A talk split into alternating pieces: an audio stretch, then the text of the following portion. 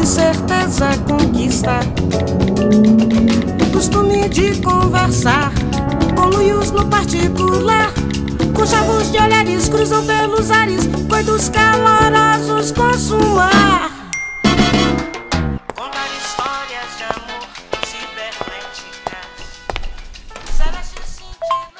Caísa, quando eu escutei o seu áudio falando sobre essa questão de criar conversas melhores, né, intermediar mesmo diálogos com relevância, e principalmente sobre como essa questão te move, sobre como você entende a importância de fazer isso nos tempos de hoje, eu não pude deixar de pensar sobre o meu propósito de vida e como isso se relaciona com o que você falou.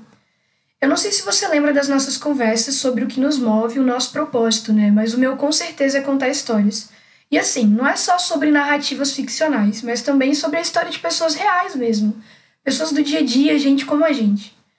Cais, a minha aventura com as narrativas começou muito cedo. Lá com os meus 7, 8 anos, quando eu já era alfabetizada, eu era uma leitora ávida da Turma da Mônica.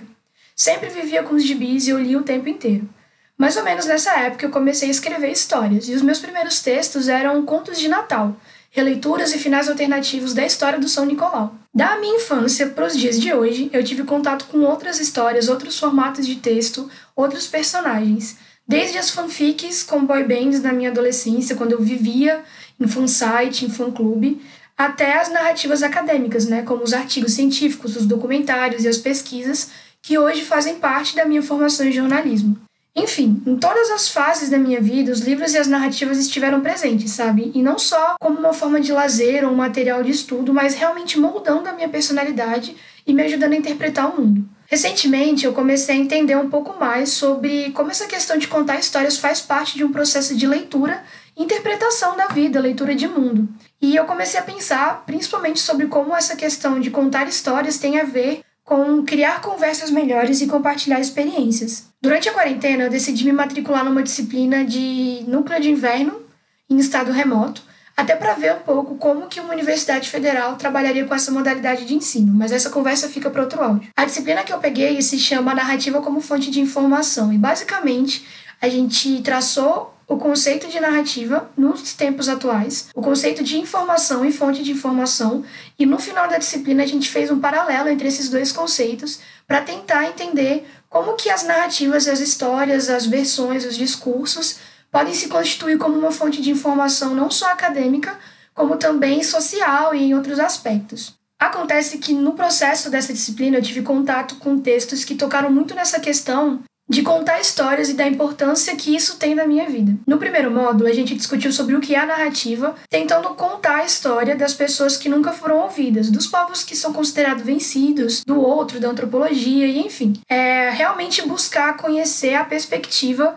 das pessoas que não têm um espaço ou que não têm uma voz na história como ciência, com H maiúsculo e tal. Nesse processo de estudar essas narrativas contra-hegemônicas, eu comecei a refletir que a questão de contar histórias e de divulgar narrativas é muito maior do que necessariamente consumir livros ou assistir séries, sabe?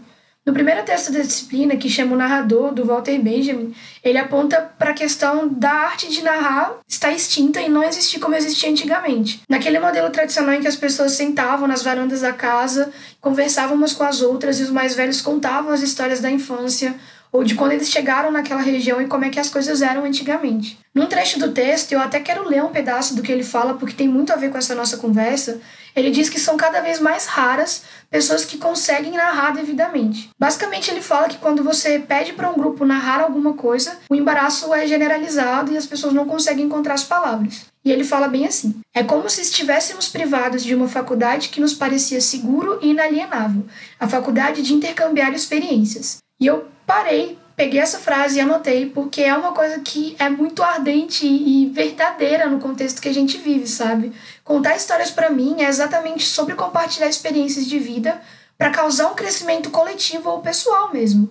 É sobre criar esses diálogos que a gente já não tem mais hoje e compartilhar nossas memórias e os aprendizados que a gente tem com as experiências da vida. Em um outro texto, Caísa, a autora Vanessa Sivers analisa o trabalho da filósofa Hannah Arendt, em que ela está falando um pouco sobre uma escritora inglesa. Num trecho desse artigo, a Sivers fala a seguinte coisa: que narrar é uma forma de lembrar, pensar, compreender o que aconteceu no mundo, na tentativa de nos entender com o nosso passado, buscando nos sentir em casa no mundo. Essa foi uma outra frase que eu anotei para poder mandar esse áudio para você, porque quando eu entendo a narrativa como uma forma de interpretar, traduzir, documentar o mundo, eu começo a perceber a importância e a presença dessa contação de histórias nas conversas que a gente tem, nas coisas que a gente faz. Porque querendo ou não, a gente coloca um pouco da nossa história de vida em tudo que a gente faz, sabe? E para mim é sobre isso, Caís. A gente conta histórias porque nós somos seres sociais e comunicáveis. Porque a gente quer muito dividir essas tristezas, as alegrias com outras pessoas, porque a gente aprende coisas e quer passar para outras gerações. Mas assim, eu penso que contar histórias é importante porque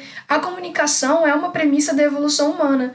E contar histórias é uma forma de se comunicar, até porque todo o conhecimento adquirido só pode ser compartilhado e só pode evoluir quando ele é passado entre as pessoas e quando ele é realmente conversado, dialogado, sabe? E quando eu penso em contar histórias, eu penso exatamente em criar diálogos, em compartilhar experiências e o aprendizado que eu obtive com elas. Eu penso também nessa questão tipo de comunicar os meus erros para inspirar novos erros em outras pessoas e acertos também, mas principalmente em abrir um espaço para a gente conversar sobre a realidade e me colocar numa posição de escuta para desenvolver empatia em relação a quem conversa comigo. E a empatia para mim é o que pode mudar a nossa vida inteira para melhor, Caísa. Acontece que quando eu me coloco no seu lugar, praticando a humildade mesmo de entender o seu contexto de vida, as suas escolhas, caminhos, as experiências, seus medos, seus sonhos, eu consigo desconstruir em mim pensamentos, ideias preconcebidas, opiniões ou qualquer tipo de ação negativa, porque eu começo a aprender a conviver com as diferenças e abrir um espaço para uma construção coletiva de algo muito maior e muito melhor que a gente, sabe? Praticar empatia, quando eu falo isso, não é a mesma coisa que ter dó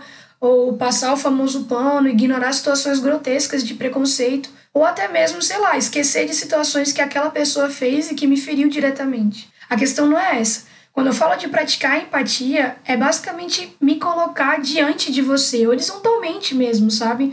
Te olhando como uma outra pessoa que tem as suas semelhanças e tem as suas diferenças comigo e buscando encontrar nisso uma forma de me melhorar e de melhorar a minha coletividade. Para terminar esse áudio, eu quero responder essa pergunta, né? Por que contar histórias, ainda mais num período maluco como o que a gente está vivendo hoje em dia? Caísa, eu penso que contar histórias é importante porque existir sozinha no mundo não é suficiente. E para mim, contar histórias é sobre compartilhar, sabe? Conectar mesmo. Eu penso também em contar histórias porque as pessoas vivem as suas vidas de pontos e perspectivas completamente diferentes mas todo mundo tem uma lição para compartilhar que, querendo ou não, pode causar uma mudança. Quando eu penso em fazer barulho, que é o que você falou no áudio, eu penso sobre isso, sabe? Eu não sei bem o que a gente pode fazer, mas é preciso que a gente comece a fazer algo. Não só pelos outros, mas também pela gente. Tem um trecho desse texto do Walter Benjamin que ele diz que contar histórias sempre foi a arte de contá-las de novo e que essa arte se perde quando as histórias não são conversadas. E Caís, a gente precisa conversar sobre a nossa história, sabe? Realmente compartilhar essas experiências e ter trocas